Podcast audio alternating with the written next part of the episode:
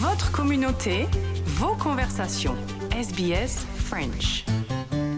On a le plaisir d'avoir Sophie Morin sur les ondes de Radio SBS euh, en Australie. Bonjour à vous, euh, Sophie. Bonjour Jean-Noël. Vous venez de sortir un nouveau disque, euh, Longitude, inspiré de votre expérience australienne. Cet album est sorti récemment. Il y a 12 morceaux au total. C'est un disque voyage. Racontez-nous ce, ce projet musical. Alors, c'est un projet qui a démarré à la fin de. Peut-être pas à la fin de l'exploitation du premier album, mais je dirais pendant la fin de la tournée du premier album, parce que j'ai eu la chance, euh, c'est assez étrange, mais je chante en français et le français m'a amené à l'international, étonnamment, puisque j'ai fait plusieurs tournées euh, dans les alliances françaises et instituts français euh, en Amérique latine, en Asie du Sud-Est, au Japon et puis aussi en Australie.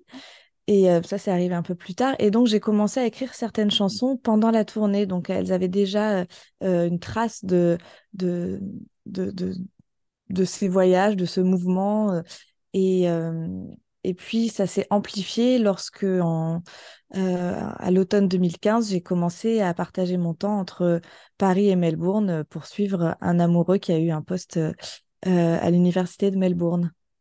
Et un de ces morceaux s'appelle Paris, Melbourne. Tout à fait. Ouais, bah, celui-ci, je l'ai écrit euh, pendant, euh, bah, pendant un vol long courrier entre les deux villes. Et euh, je, justement, ça, c'est pas une chanson, c'est le, seul morceau qui est, qui est parlé. Bon, il est très musical parce qu'il y a beaucoup d'arrangements derrière, mais c'est le seul texte en prose. Et euh, voilà, il y a eu un clin d'œil au, Paris-Rome de Michel Butor dedans qui décrit, euh, lui, euh, un trajet en train. Et j'ai employé, pareil, cette, deuxième personne du pluriel pour, emmener avec moi l'auditeur. C'était c'était un clin d'œil et une manière agréable aussi d'inviter au voyage et au trajet sur cette chanson. Et d'ailleurs, euh, je vais proposer aux auditeurs de, de l'écouter à, la fin de cette euh, conversation euh, avec vous. Très bien. Et donc, on voyage un petit peu, comme vous disiez, un peu à travers le monde avec vous dans les endroits qui vous ont le plus marqué. Oui, bien sûr. Donc, il y a des endroits, évidemment, où je suis allée, où j'ai été simplement de passage, d'autres où j'ai vécu. Après, il y a bien sûr beaucoup de, lieux aussi qui, ont, qui sont totalement fantasmés. Et bah, là, je pense par exemple au Kamtchatka, où je n'ai jamais mis les pieds. Il y a la banquise arctique. Il y a, il y a le détroit de Magellan aussi qui est mentionné dans cet album. Donc en fait, ce que j'ai oublié de préciser tout à l'heure en présentant l'album, c'est que chaque chanson est associée à des coordonnées géographiques et donc à un lieu spécifique. Et euh, donc voilà, il y a, il y a plusieurs, euh, plusieurs lieux que je connais et d'autres absolument pas que j'imagine ou que, que j'ai rêvé. Et, euh, voilà, il y a aussi euh, la Station spatiale internationale euh, qui, est, qui, est, qui est évoquée dans la chanson L'astronaute, par exemple. Vous étiez en résidence de création pour la composition de cet album, d'après ce que je comprends. Euh, les résidences de création, c'est plutôt pour euh, l'aspect scénique, pour le, concert qui va, la tournée qui va suivre sur l'album.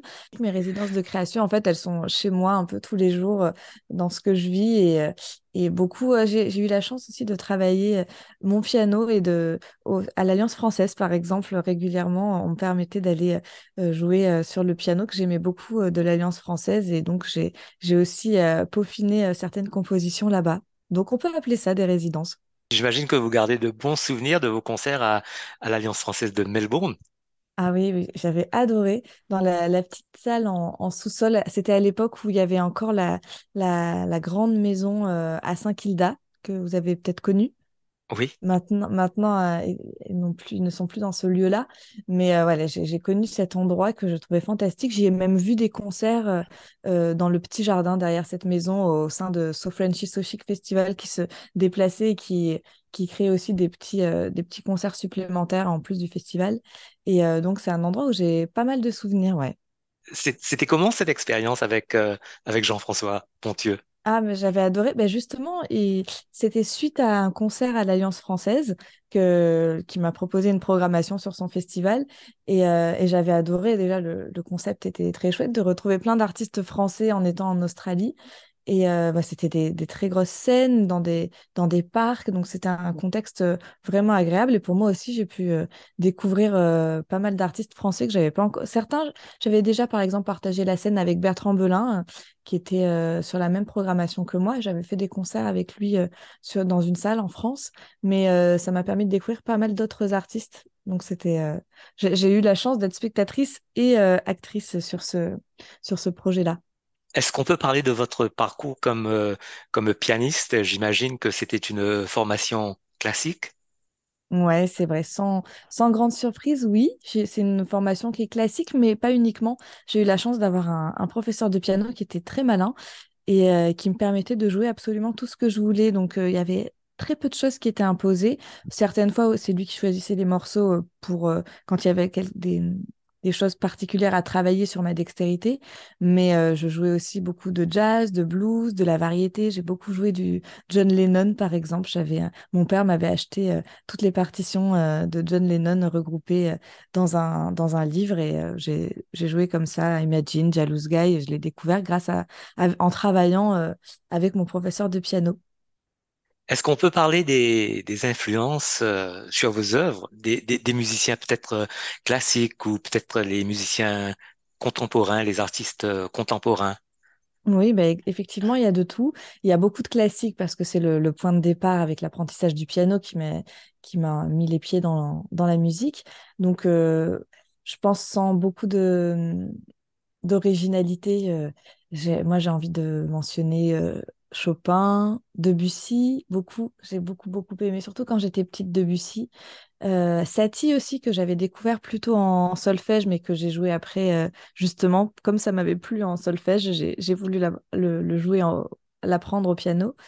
Et euh, voilà, ça, c'est peut-être les, trois compositeurs que j'ai le plus chéris et que, que j'aime le plus encore aujourd'hui en termes de, de composition au piano. Et j'ai écouté beaucoup de, de pop des anglo-saxonnes, peu de chansons françaises en fait quand j'étais petite. Euh, donc c'était très très très axé sur les Beatles, euh, euh, euh, Fleetwood Mac, euh, les Beach Boys aussi. que Ça, j'ai été beaucoup marquée par les chœurs des Beach Boys, toutes les harmonies vocales. Queen, voilà. J'avais la chance d'avoir. euh, j'étais pas, je suis pas née dans une, famille de musiciens, mais j'avais un papa qui est très mélomane et qui avait une grosse euh, discothèque, donc j'ai pu euh, en bénéficier. Et euh, dans des, des artistes et des groupes un peu plus récents, euh, toujours pareil, c'est plutôt, euh, plutôt euh, en anglais, étonnamment, alors que je chante en français, mais j'aime beaucoup le groupe Arcade Fire, une des chanteuses comme Feist ou euh, Tori Amos, Fiona Apple, Regina Spektor. Euh, Il y a aussi le groupe Les Strokes que j'adore, groupe américain, plus rock. Ouais, et en, en français, il y a quand même un auteur que j'aime beaucoup, c'est Alain Souchon. que tout le monde aime. Ouais. Ouais, non, mais il a le, il a vraiment le, le talent de, de toucher à des sujets euh, pas évidents et euh, je trouve qu'il sait traiter les, sujets d'une manière euh, hyper fine et d'une manière assez douce à chaque fois. Et je, suis très, très, très impressionnée par, par sa plume et sa manière d'aborder les choses dans ses chansons.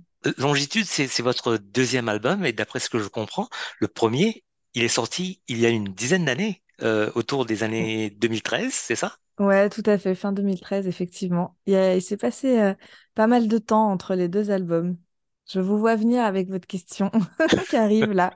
Euh, j'imagine parce que vous voulez savoir pourquoi il y a eu autant de temps. Oui, absolument. Voilà. Vous n'êtes pas le premier. hein. Euh, bah, en fait, il y a eu beaucoup de temps entre ces deux albums parce que j'ai j'ai fait pas mal d'autres projets. Entre-temps, j'ai euh, bah, déjà la, tournée du premier album, euh, elle s'est déroulée sur plusieurs années. Donc euh, le temps de terminer ça, ça a pris ça a pris quelques temps.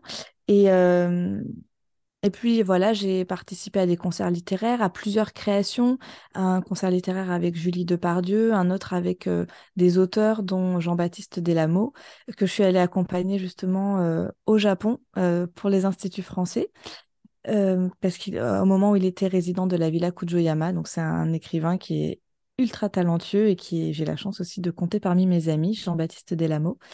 Euh, j'ai fait aussi un ciné-concert pour le Forum des images. Et donc ça, ça tourne encore aujourd'hui.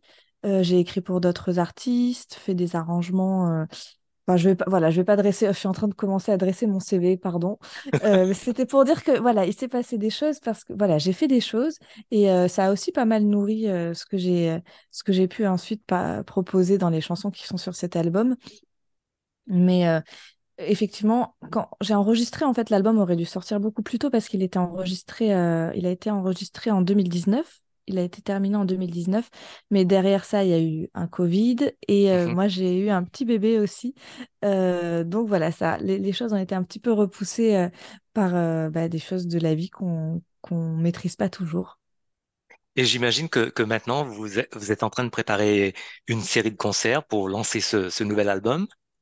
Tout à fait. Donc, je pense que les résidences que vous mentionnez tout à l'heure, c'était, c'était celle-ci des, résidences de création. Donc, sur scène, je suis toute seule, mais je travaille avec un, avec un ingénieur lumière qui est aussi scénographe et qui a fait tout un décor euh, très beau pour illustrer euh, euh, ces longitudes et bah, pour m'accompagner sur scène puisque je suis seule et ça habille beaucoup l'espace scénique et, et je me sens plus tellement seule, alors que sur le premier album, j'étais avec deux musiciens euh, sur scène. Là, sur cette tournée-là, je vais être euh, toute seule. Et euh, je me sens, voilà, l'espace est, habillé de sorte à ce que les lumières soient vivantes sur ce décor et je me sens, je me sens entourée et c'est assez agréable. Donc, on travaille beaucoup ça. Et est-ce qu'on peut envisager une visite australienne de votre part? Ah, mais j'espère bien. C'est pas encore euh, totalement calé, mais euh, j'aimerais beaucoup, j'espère. Ouais. J'imagine que vous avez gardé beaucoup de contacts avec euh, Melbourne, avec, avec l'Australie. Beaucoup, ouais, quand même, quelques-uns, c'est vrai. après, il y, a des gens qui, forcément euh, qui sont présents pendant un temps et qui, qui, qui bougent. Mais euh, ouais, j'ai gardé quelques contacts avec d'anciennes personnes justement de l'Alliance française et euh, d'autres amis de l'Université de Melbourne aussi. Et ouais, ouais, il y en a plusieurs qui manquent, il y en a qui rentrent en France régulièrement, donc qu'on voit aussi.